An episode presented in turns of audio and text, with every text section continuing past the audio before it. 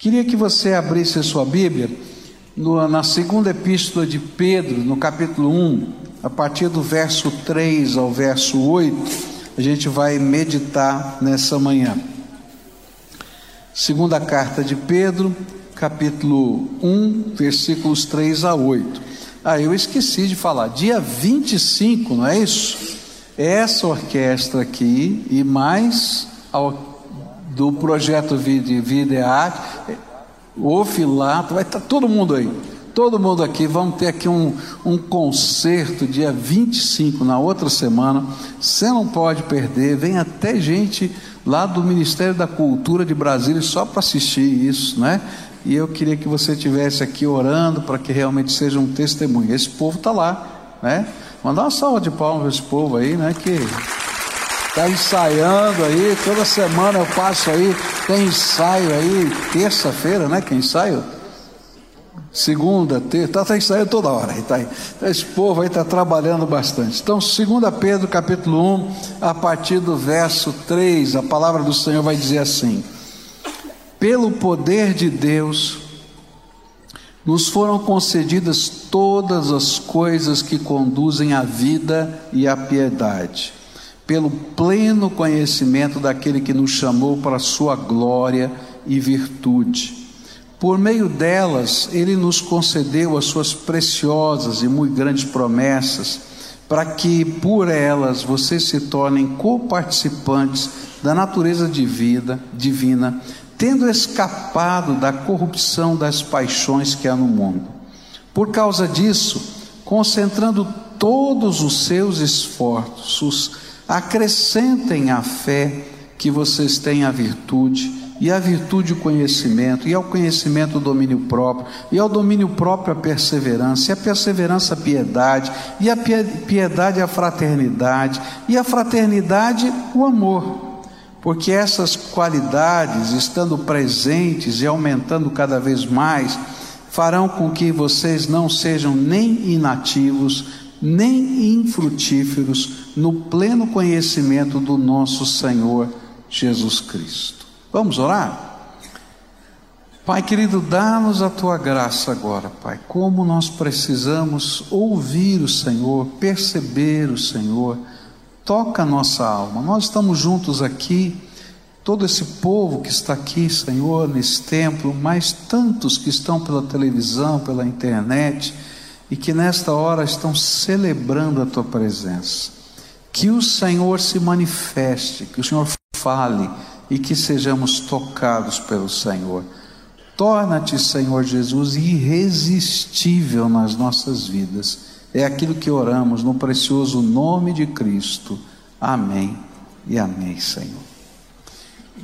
Quando a gente lê um dos livros da Bíblia, a gente tenta entender qual é o tema central desse livro. E o tema central de 2 Pedro a gente vai encontrar no capítulo 3, no verso 18, onde a Bíblia vai dizer assim: cresçam na graça e no conhecimento de nosso Senhor Jesus Cristo. É, Pedro, quando escreveu essa segunda epístola, ele estava preocupado com algumas questões. Na primeira epístola, ele estava preocupado em trazer consolo, ânimo ao coração do povo que estava vivendo perseguição.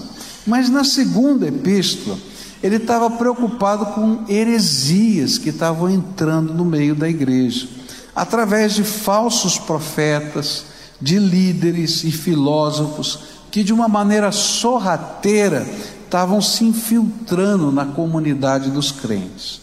E assim, ele tem um tom muito duro aqui nesta, nessa epístola, diferente da primeira. Ele está combatendo duramente estas é, heresias.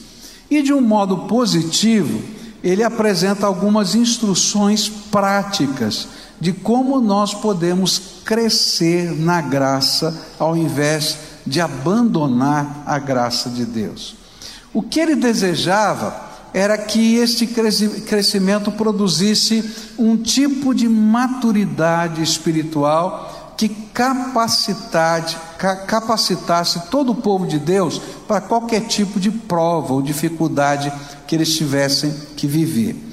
Eu costumo dizer aqui, não é, quando a gente está falando sobre células, multiplicação, que é muito fácil a gente dar um curso, curso de liderança e tal, é fácil a gente dar um curso. O difícil é produzir maturidade, não é? Porque maturidade a gente não desenvolve num curso nem numa incubadeira, não é? A gente tem que vivenciar, a gente tem que crescer espiritualmente, e aí a maturidade vem. E o que Pedro está falando para a gente é como a gente pode desenvolver na nossa vida cristã maturidade. Como é que a gente cresce na direção da maturidade? E ele então vai colocar para a gente aqui algumas instruções para a gente poder seguir o caminho da maturidade.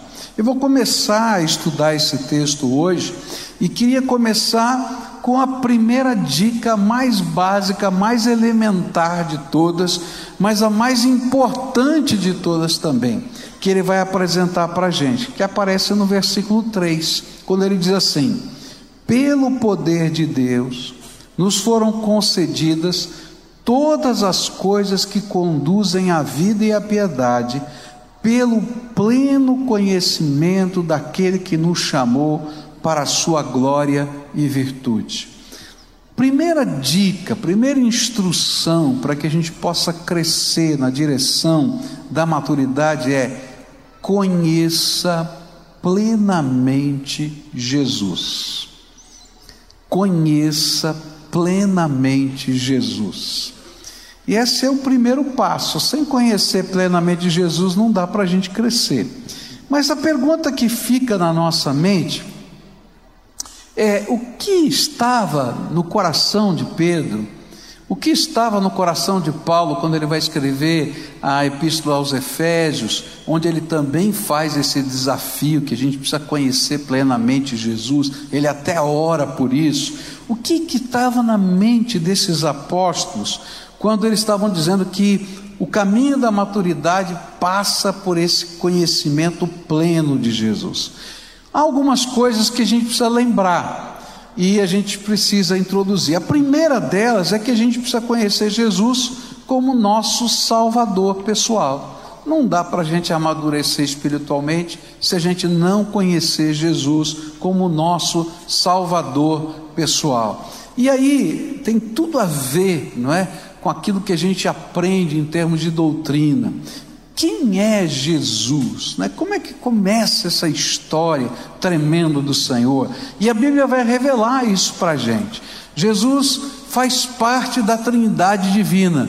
Deus Pai, Deus Filho, Deus Espírito Santo, são três e são um. Essa matemática é complicada demais. Não é verdade? Né? Porque um mais um mais um, para a gente dá três, não é? Mas aqui na Bíblia diz que um mais um mais um dá um, né? Porque eles são um em essência.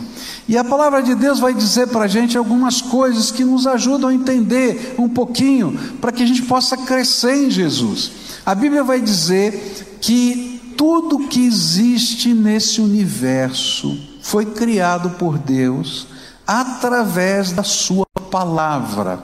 Deus falava e as coisas aconteciam, não é? Ah, faça separação e acontecia. E João vai dizer para a gente que Jesus era aquela palavra ativa de Deus que trouxe à realidade todas as coisas. E esse Jesus que é parte da Trindade, criador junto com Deus, ele agora vem a esse mundo para resolver um problema. A palavra de Deus vai dizer para a gente que existe separação entre homem e Deus e que os nossos pecados fazem essa separação e que eu não posso atingir a Deus. Ainda que eu queira, eu não consigo. Ainda que eu trabalhe, que eu faça boas obras, que eu tente fazer tantas coisas, eu não consigo, porque existe um abismo, e esse abismo são os nossos pecados. E a Bíblia diz que Deus amou tão profundamente a gente, mas tão profundamente, que ele disse: Eu preciso resolver o problema desse abismo. E tem uma ilustração bonita, né, que mostra justamente isso, um penhasco, né, os dois lados do penhasco, e o homem tentando alcançar e não tem jeito, e aí vem a cruz de Jesus e coloca-se sobre aquele penhasco. E eu posso chegar a Deus através de Jesus Cristo, porque Ele é o caminho, a verdade e a vida, e ninguém vai ao Pai senão através de Jesus. Conhecer Jesus é conhecer o que a Bíblia ensina doutrinariamente o que Ele é. Ele é Trindade divina, Ele é o Salvador, Ele se fez carne, Ele se esvaziou da sua glória para caber na forma humana, Ele tomou o meu lugar e o seu lugar na cruz do Calvário, e o sangue dele é poderoso para nos perdoar, para nos lavar, para nos redimir, para nos salvar. Por isso, Ele é o nosso Salvador. Eu me lembro de uma vez, há muitos anos atrás, que eu fui fazer uma visita a uma senhora muito religiosa, a gente podia ver os símbolos da religião em, em vários lugares da casa. E ali eu estava com ela conversando, a primeira vez que a conhecia, ela olhou para mim e disse assim: Pastor, posso lhe fazer uma pergunta? Eu disse: Se eu souber, pode fazer. Por que, que a gente chama Jesus de Salvador? E é interessante isso, tem tanta gente que tem tantas expressões de religiosidade e não aprendeu a coisa mais importante. Jesus é nosso Salvador porque nós estávamos em perigo. Nós estávamos em perigo de ir para o inferno, porque os nossos pecados nos separam de Deus. E Ele morreu na cruz do Calvário para perdão dos nossos pecados e nos conectar com o Senhor. E Ele então veio aqui, e vindo aqui, ele se tornou a revelação de Deus. Conhecer plenamente Jesus é entender que ele não apenas é doutrinariamente o meu Salvador, mas ele é a revelação, a perfeita imagem do Deus invisível. Eu não conseguiria entender muita coisa a respeito de Deus. Eu talvez saiba que Deus existe, porque eu olho para a natureza, porque eu olho para a minha natureza humana que sente necessidade de uma reconexão com o Criador, e por isso, em qualquer cultura do mundo, em qualquer lugar da face da terra, você vai encontrar religião, porque o homem tem fome de Deus. Mas essa fome de Deus a gente não consegue satisfazer apenas com os nossos métodos, e então Deus se fez carne, habitou entre nós, para dizer quem Ele é. E Jesus se tornou a perfeita imagem do Deus vivo, e ele revela a presença do Senhor. E não apenas revela a presença do Senhor, mas revela o seu amor para conosco. E se não fosse o amor de Deus para conosco, a gente estava perdido. Conhecer plenamente Jesus é entender quem Ele é e o que ele está fazendo, e que o sangue dele tem poder para perdoar os nossos pecados e ele se transformar naquele que nos reconecta com o Pai. Esta é a essência da nossa doutrina. Mas conhecer plenamente Jesus não pode ficar só na doutrina. Eu me lembro que nasci dentro da igreja, praticamente, num, num lar evangélico, aprendi a decorar versículos antes de saber ler, conhecia tanta coisa a respeito de Deus, mas foi com 12 anos de idade que eu descobri que eu não conhecia a voz de Deus, que eu não conhecia a voz de Jesus. Porque às vezes a gente conhece a doutrina, às vezes a gente conhece os princípios, os valores. Eu conheço muita gente que já poderia citar tudo isso. Ó, creio no nascimento virginal de Cristo, creio na Trindade divina, mas nunca ouviu a voz de Jesus. E aí então tem um outro aspecto do conhecer plenamente Jesus que a gente precisa desenvolver dentro de nós. É intimidade com o Senhor Jesus. E a palavra de Deus vai dizer para a gente que conhecer Jesus é ter um encontro pessoal com Ele.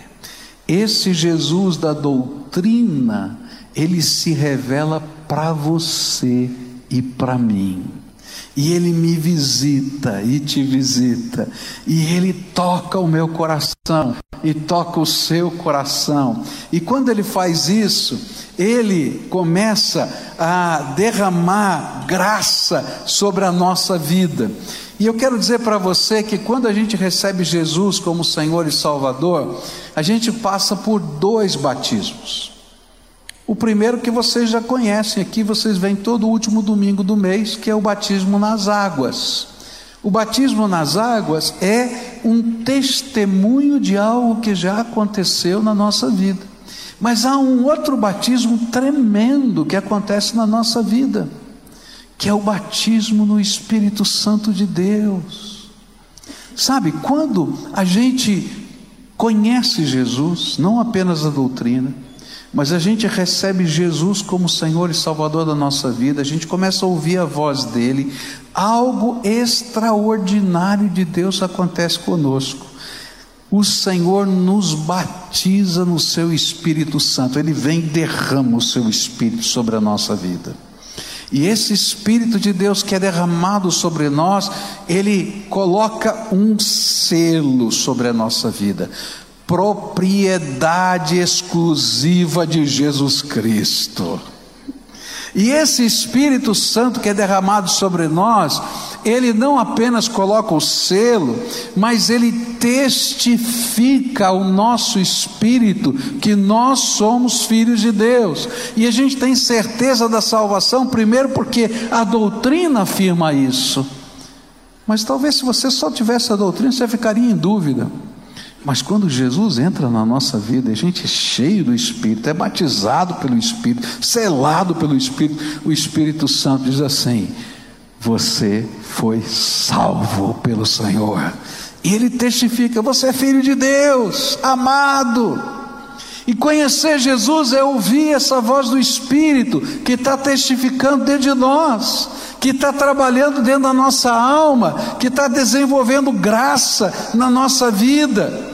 E não somente isso, ele não somente nos batiza com o seu espírito, não somente testifica na nossa alma, mas sabe o que mais ele faz?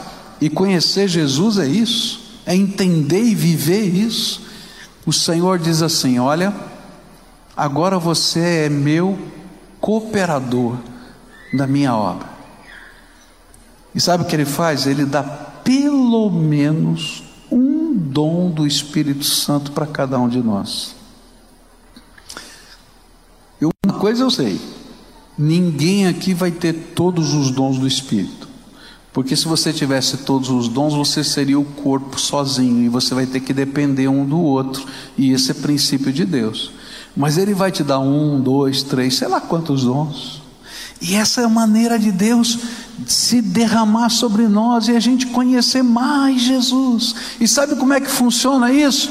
Esse Espírito de Deus nos capacita a sermos parte do corpo de Cristo e fazermos diferença na obra de Deus nessa terra.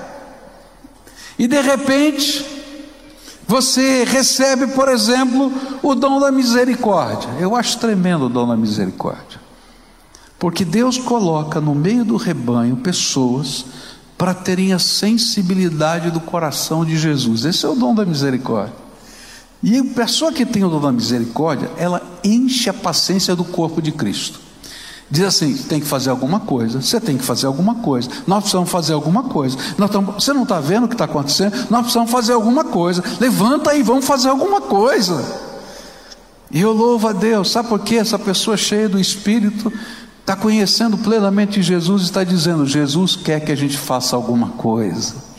E existem inúmeros outros dons, eu só estou pegando esse como exemplo, porque às vezes a gente só pensa nos dons miraculosos, mas conhecer plenamente Jesus é deixar o Espírito Santo de Deus se mover na nossa vida e a gente passar a ser instrumento da graça de Deus nessa terra, simplesmente porque a gente conhece Jesus. É interessante como Deus está operando, né? entre nós, porque Ele está usando pessoas, e Ele vai derramando dons espirituais sobre a nossa vida. E não apenas isso, Ele nos capacita com o Seu Espírito para que a gente possa ser testemunha de Jesus nessa terra. Olha, se você conhece plenamente Jesus e você está amadurecendo e crescendo, ninguém segura a tua boca, porque você vai falar de Jesus. A Bíblia fala que a boca fala do que o coração está cheio. Se o teu coração estiver cheio de política, você só fala de política. Se estiver cheio de economia, só fala de economia. Se estiver cheio de porcaria, só fala porcaria. Agora, se estiver cheio de Jesus, você vai falar do poder dele, do amor dele, da força dele, de como ele age, de que maneira ele está trabalhando na tua vida. E aí nós nos tornamos testemunhas do Senhor Jesus nessa terra. Pedro está dizendo assim: olha, vocês estão ouvindo tantos falsos profetas, falando tanta coisa. Por que, que vocês não se enchem, em vez dessas coisas todas que eles estão falando, de Jesus? Porque se você estiver cheio de Jesus, não tem lugar para essas coisas. Você já viu gente discutindo? Discutindo se é calvinista, se é armeniano, se é desse jeito, se é daquele jeito. Ixi, tem tanta gente. Se pode usar púlpito, se não pode. Se pode ter luz, se não pode. Se toca bateria, se não toca. Gente, pelo amor de Deus, vai ser cheio de Jesus. Porque quando está cheio de Jesus, a gente quer falar para os outros do amor de Deus, do poder de Deus, e não ficar perdendo tempo com coisa que não significa nada. A gente tem que amar Jesus e sentir o amor dele na nossa vida. E quanto mais a gente vivencia isso, mais ele derrama da sua graça. E quando a gente se envolve com o Senhor Jesus, a gente vai aprender uma coisa tremenda que Jesus vai ensinar, que o apóstolo Paulo vai ensinar. Ele diz assim: Olha, eu quero que eu estou orando a Deus para que o Senhor abra os seus olhos, para vocês perceberem o poder de Jesus que está agindo na vida de vocês. E sabe qual é o poder que está agindo na nossa vida? Quando a gente conhece Jesus, sabe qual é o poder? É o poder que ressuscitou Jesus Cristo dentre os mortos. Esse é o poder, e quando a gente ora, a gente crê que esse poder está agindo, que coisas extraordinárias de Deus vão acontecer, simplesmente porque o Senhor Jesus está aqui. Essa semana eu vi dois testemunhos que me trouxeram muita alegria no coração, não é? É tão gostoso a gente ouvir testemunho, fala a verdade, né? A gente se sente tão bem. Essa semana eu ouvi um, um irmão dizendo assim: Pastor, o senhor não sabe, mas é, eu, eu vivi uma depressão muitos anos, mas muitos anos. Tomava medicação, e um dia eu estava num culto, e eu senti tanto a presença de Jesus, mas tanto a presença de Jesus, que eu comecei a suar mas suava de molhar a camisa. E aí eu ouvi a voz do Espírito dentro de mim: Hoje eu estou te curando. E a partir daquele dia eu fui curado, pastor. Não tomo mais nenhuma medicação, já faz anos, porque eu ouvi a voz do Senhor me dizendo: Hoje eu estou te curando.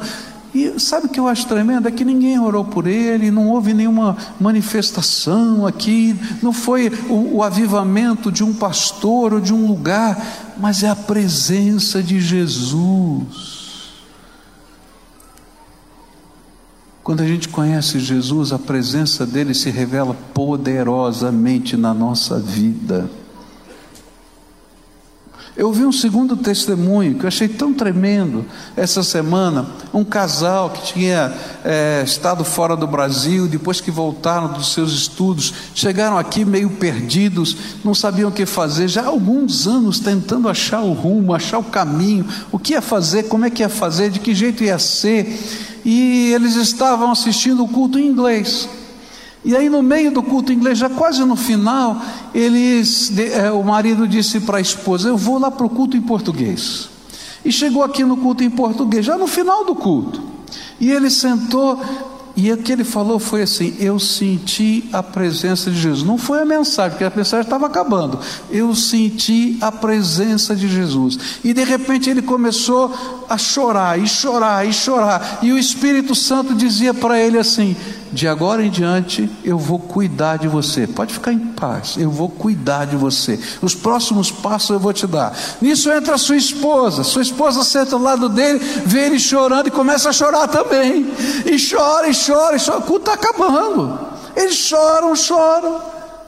E a mesma sensação, de hoje em diante o Senhor vai cuidar de nós. Todas essas dúvidas profissionais, etc., estavam na mão dele agora. E sabe o que é tremendo, querido? Não é um pastor, não é um lugar, é a presença de Jesus. Conhecer Jesus plenamente é desfrutar dessas coisas tremendas que a presença de Jesus faz na nossa vida.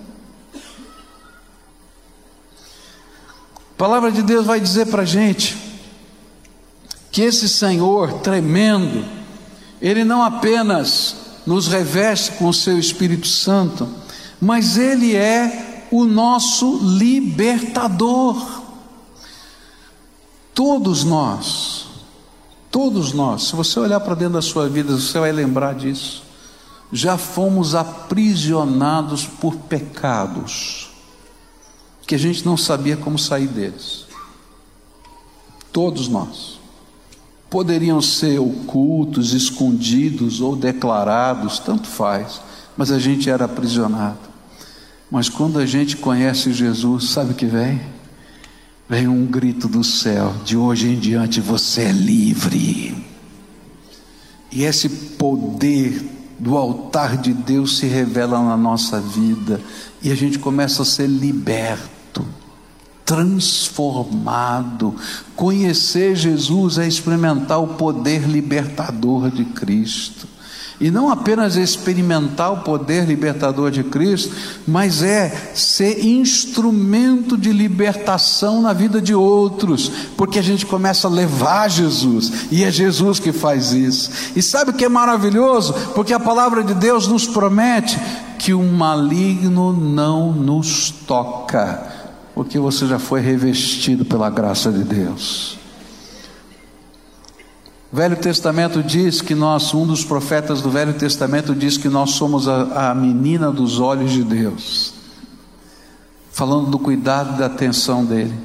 E outro texto desse mesmo profeta diz que ele colocou à nossa volta uma muralha de fogo. Eu não consigo ver a muralha de fogo, mas eu sei que o Senhor Jesus é quem cuida de mim e cuida de você. Conhecer plenamente Jesus é entrar não apenas na dimensão da doutrina, é viver intimidade, é viver essa tremenda graça de Deus sobre a nossa vida, mas é também conhecer e tomar posse das promessas que Jesus fez para a gente.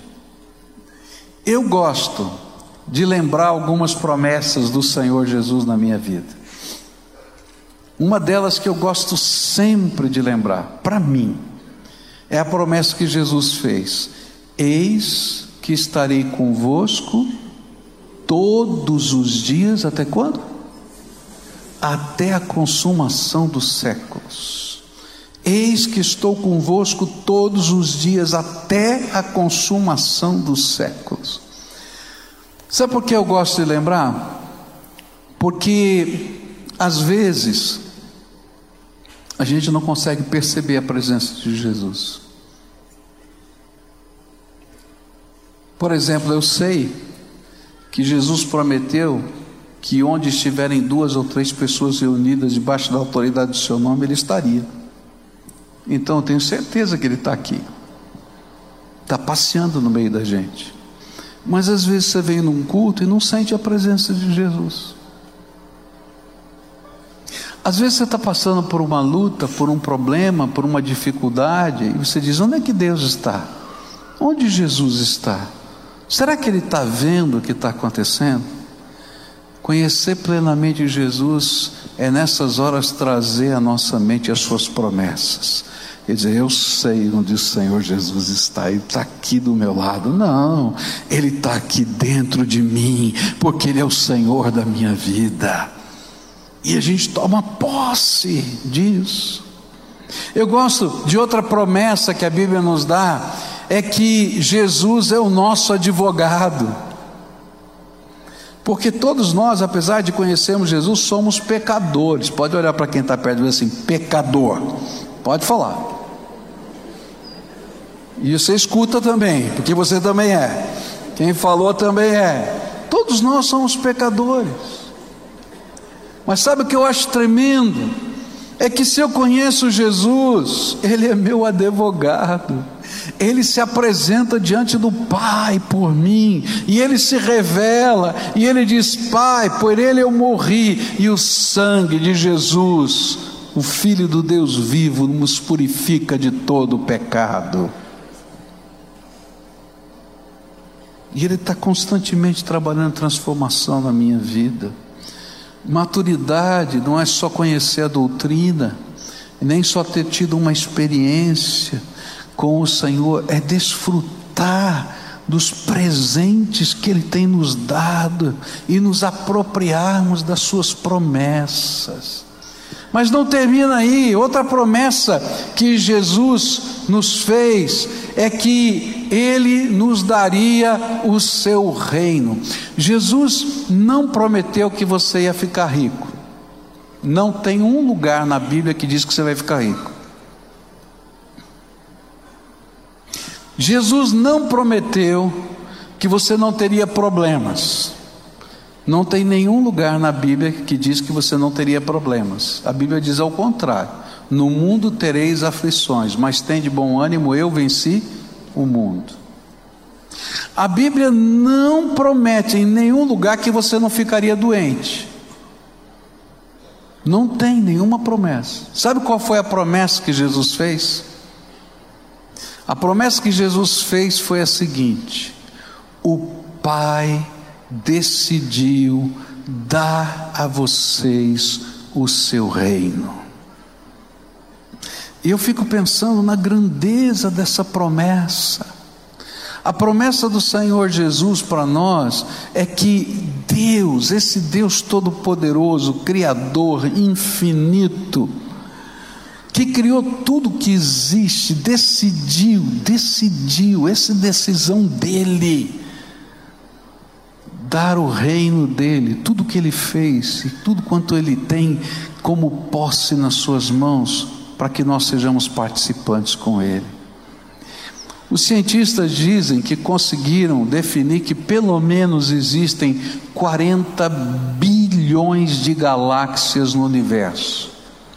E alguns outros dizem que esse não é um número final, porque outros cientistas dizem que o universo continua em expansão, crescendo. Agora você imagina que esse Deus que criou os 40 bilhões de galáxias está dizendo tudo isso aqui e tudo que você não consegue enxergar que faz parte do mundo espiritual que é o meu reino eu decidi dar para você. E eu fico pensando, para quem que ele está dando? Eu sou só pó, e você também. Mas ele me amou a ponto de dizer: Eu quero que você seja participante comigo do meu reino. Conhecer Jesus plenamente é entender a extensão da grandeza desse presente de Deus e a gente se alegrar com aquilo que Deus está fazendo na nossa vida. É conhecer o poder dele, sim, para aqui e agora, mas entender o muito maior que ele está fazendo. Outra promessa que o Senhor Jesus fez é que ele vai voltar. A palavra de Deus diz que Jesus vai voltar. E a Bíblia diz algumas coisas tremendas. Ele diz que vai tocar a última trombeta. Está lá no livro do Apocalipse. Vai tocar a última trombeta. E quando tocar a última trombeta, falando dos sinais de Deus, dos períodos históricos preparados para isso, mas quando tocar a última trombeta, Jesus Cristo vai voltar.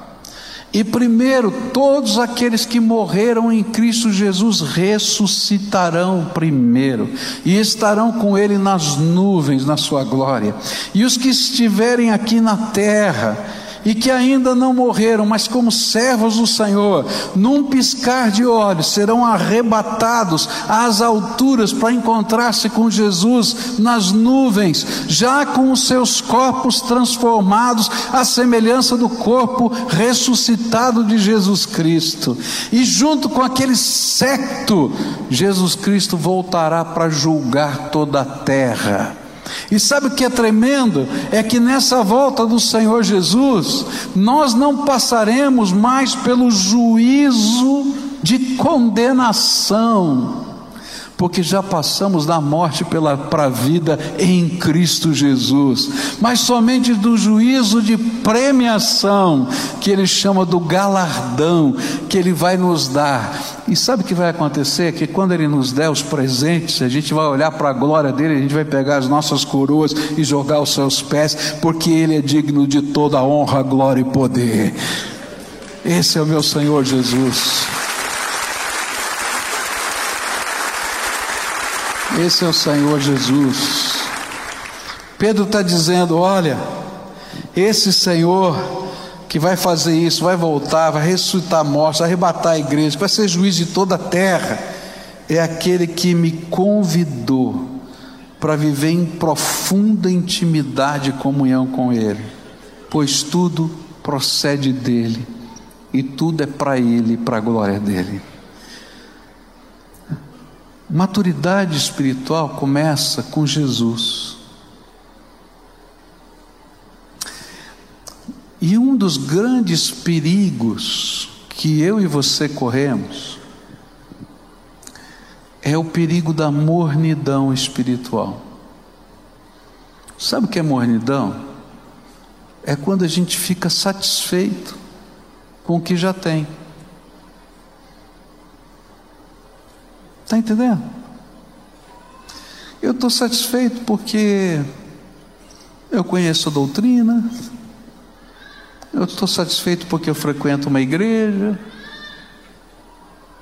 eu estou satisfeito porque de vez em quando eu oro, mas eu queria dizer para você que Jesus é infinito. É infinito. Então, não fica satisfeito com a tua mediocridade, porque Jesus tem mais para você. E o que Pedro está dizendo para a igreja que o crente maduro ele é constantemente insatisfeito. Ele quer mais de Deus.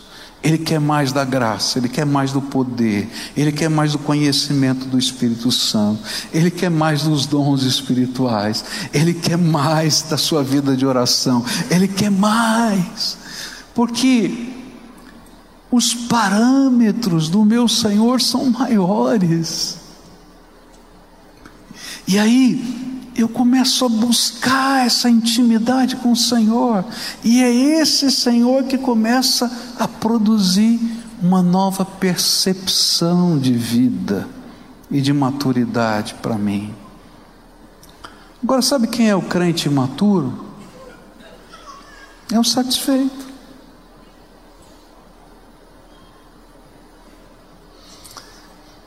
Quando meus filhos eram pequenininhos, eu queria saber como é que a gente fazia para dar educação sexual para eles. E eu fui pedir alguns conselhos.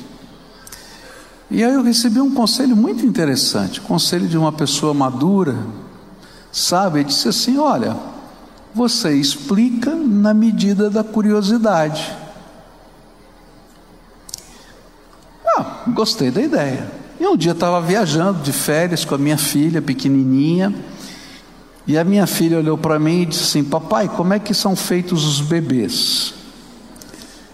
Aí eu pensei, pensei, falei, filhinha, quando eu chegar em casa, eu tenho um livro bem legal que está cheio de fotos, figuras, e eu te mostro como é que são feitos os bebês, tá bom? Ela falou: tá bom, papai. Foi brincar. Chegamos de viagem. Entrei pela porta, coloquei o pé dentro de casa. Ela disse: Papai, onde é que está aquele livro? Né? E aí então peguei o livro, sentei no chão com ela, foi mostrando, explicando. Ela falou: Que bom, papai. Levantou e foi brincar. Eu descobri que a nossa nosso crescimento espiritual é assim na medida da nossa busca e da nossa curiosidade, da nossa fome espiritual, Deus derrama graça sobre a nossa vida. E a grande diferença que houve na história dos avivamentos, teve uma pesquisa que foi feita anos atrás para saber quais eram os elementos que podiam ser comparados na história dos avivamentos. Quais eram as razões da história do, do, dos avivamentos? Eles olharam para a teologia e as teologias eram as mais diversas possíveis. Eles olharam para a liturgia, as liturgias eram as mais diversas possíveis. E aí eles descobriram uma coisa que era comum em todos os avivamentos: fome de Deus. Por isso Jesus ensinou: batei e abrir-se-vos-á, buscai e achareis, pedi e dar-se-vos-á. O que Pedro está dizendo é: se você quer ser um cristão maduro, quer aprender a crescer, tenha fome de Jesus, seja apaixonado por Jesus. Busque Jesus, não se conforme com o que Deus já lhe deu, porque o armário de Deus no céu está cheio de graça para derramar sobre a tua vida. E quando a gente olha para isso, a gente vai descobrir que se Jesus é conhecido desta maneira, então os recursos divinos nos são entregues. Mas se Jesus não é ansiado desta maneira, ainda que esses recursos divinos estejam disponíveis, nós não os alcançamos. E o grande convite aqui é que eu e você possamos crescer nesta graça infinita, pelo conhecimento íntimo e profundo de Jesus Cristo. Eu queria concluir essa mensagem orando com você, como a gente sempre faz. Mas eu acho que essa oração é para todo mundo aqui hoje. Fala a verdade. Não é para todo mundo? Então eu queria orar algumas coisas com você. A primeira coisa que eu queria orar, estende a tua mão assim, tá? Estende. Eu queria orar pelas suas mãos. Queria que você pedisse, Senhor, unge as minhas mãos para a tua glória, para que elas sejam mãos benditas e abençoadoras. Quando a gente conhece Jesus, as mãos da gente se tornam as mãos de Jesus aqui na terra. Coloca a mão agora sobre os teus olhos e pede, Jesus, abre os meus olhos para eu enxergar as possibilidades do Senhor nesta terra. Às vezes os nossos olhos só enxergam as coisas que estão acontecendo. E às vezes a gente é tão duro, tão amargo, porque a gente não enxerga as possibilidades de Deus. Então pede para Ele abrir os teus olhos.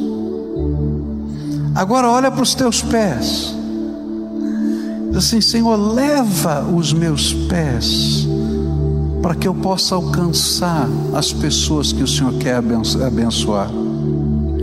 Às vezes a gente está tão acomodado, tão confortável, que a gente não deixa o Senhor nos mover, levar para lá, levar para cá, para que nós sejamos instrumentos do Senhor. Que os seus pés sejam abençoados por Deus.